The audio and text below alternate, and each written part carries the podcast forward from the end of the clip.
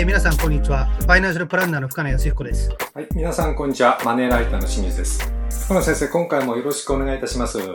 はい、よろしくお願いします。それであの、今回もですね、あの、コロナウイルスの影響で、まあ、遠隔による、まあ、収録になっていますので、まあ、若干聞きづらい点もあるかと思いますが、そこはちょっとご了承いただきたいということで、よろしくお願いいたします。で、今回あの、死守した方がいい金融資産というテーマなんですけれども、まあ、あの、新型コロナの影響でですね、まあ、あの、十分な備えがない場合、ちょっと現金化にですね、苦慮してですね、例えばその保険ですとか、投資商品をですね、売却するようなことをされる方も、まあ、増えてるかと思うんですけれども、それが果たしていいかどうかというところをですね、今回ちょっとテーマにしてみたいと思うんですが、はい。その辺まずあの、そういう人がまあ、どうしても増えるであろうということはやっぱり、河野先生も感じていらっしゃいますか？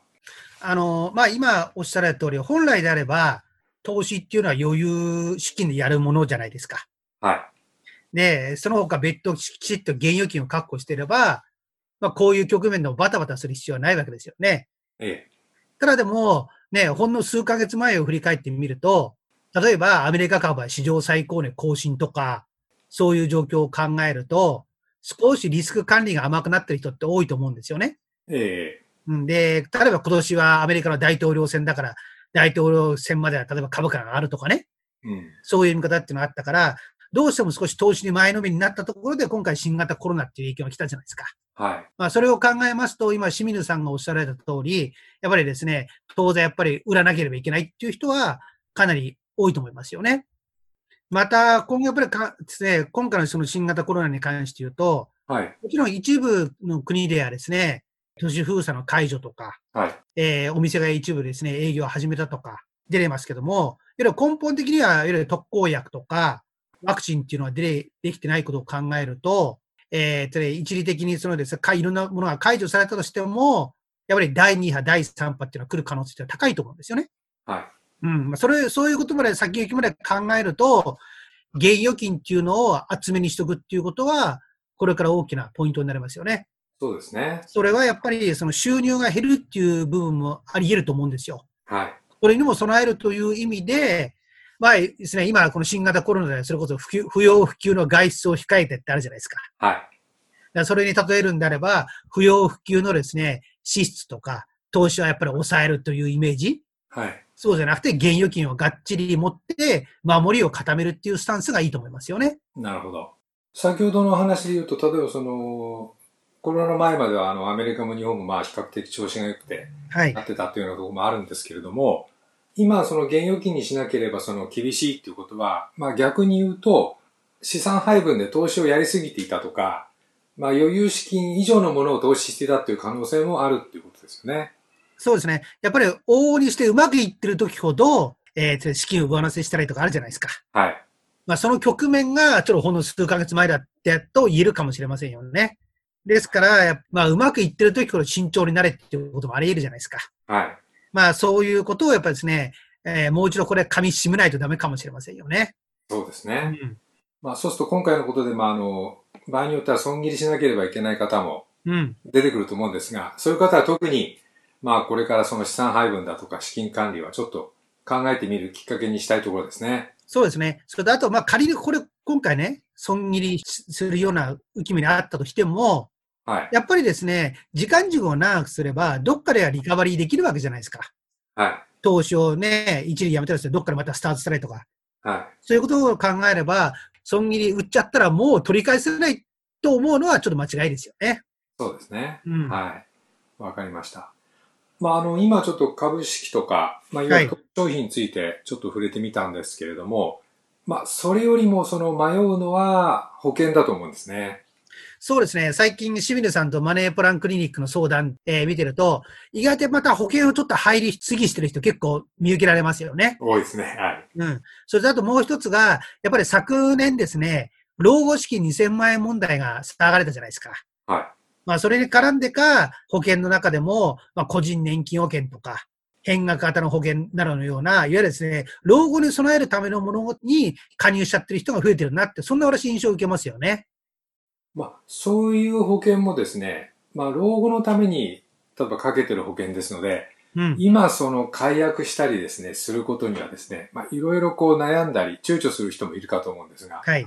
そのあたりの判断っていうのはまあ難しいですね。うん。これまあ保険は確かにですね、まあある面では老後のためっていうと貯蓄っていうイメージもあるじゃないですか。そうですね。ただでも、物事にはですね、順番っていうことがあるわけですよ。はい。まあそれは私はですね、えーいわゆる時間軸を考えた上でお金の準備をしてくださいってよく言うんですけども、はどういうことかっていうと、老後というのは誰にとっても一番遠い将来の出来事ですよね。い。はい。その一番遠い将来の出来事を今最優先にやるのが本当にお金の準備としていいのかって考えなきゃいけないわけですよ。はい。例えばお子さんがいらっしゃる人であれば、老後を迎える前に子供の教育費を確保しなきゃいけないし、はい。住宅ローンを変えている人であれば、住宅ローンを老後に残さないっていうのも大きな考え方じゃないですか。そうですね。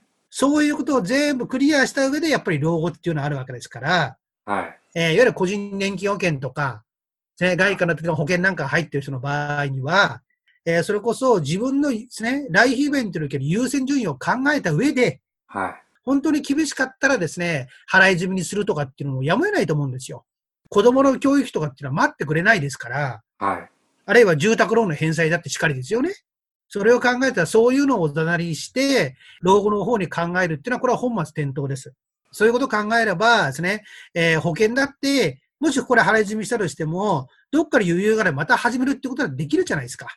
はえー老後っていうのはやっぱり今日本人にとって一番関心が多いことですから、い。はい。今後また新たないろんな商品も出てくる可能性だってありますよね。はい。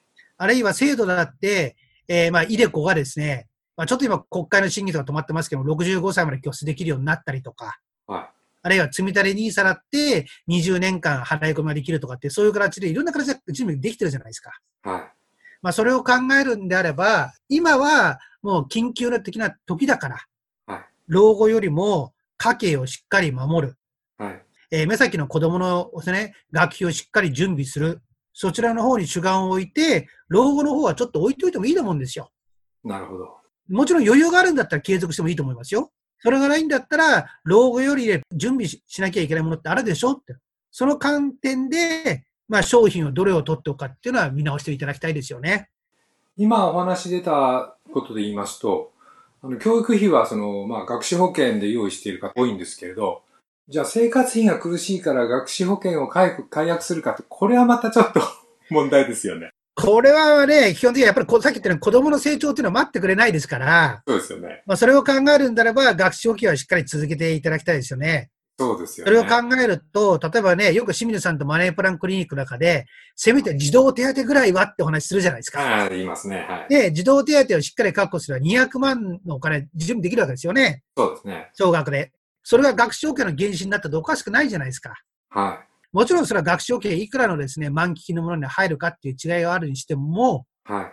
えー学習保険は守れる人が多いはずなんですよ。はい。はい。っていうことは逆に言うと、家計のどっかがですね、無駄があるってことですから、そちらをしっかり見直していただきたいですよね。であの、保険でまたもう一つ言いますと、死亡保障ですとか、医療保障ですね。うん。これもあの、保険を全部解約してしまうと、お子さんがいる家庭などはやっぱりよろしくないということになると思いますので、うん。まあその辺の考え方はもうやっぱり一つポイントになるかと思うんですね。そうですね。えー特にですね、死亡保障に関して言うと、最近意外と死亡保障が少ない人が多いじゃないですか。多いですね。うん、だから死亡保障はやっぱりですね、子供さんがいる家庭なんかはしっかり確保しておいていただきたいですよね。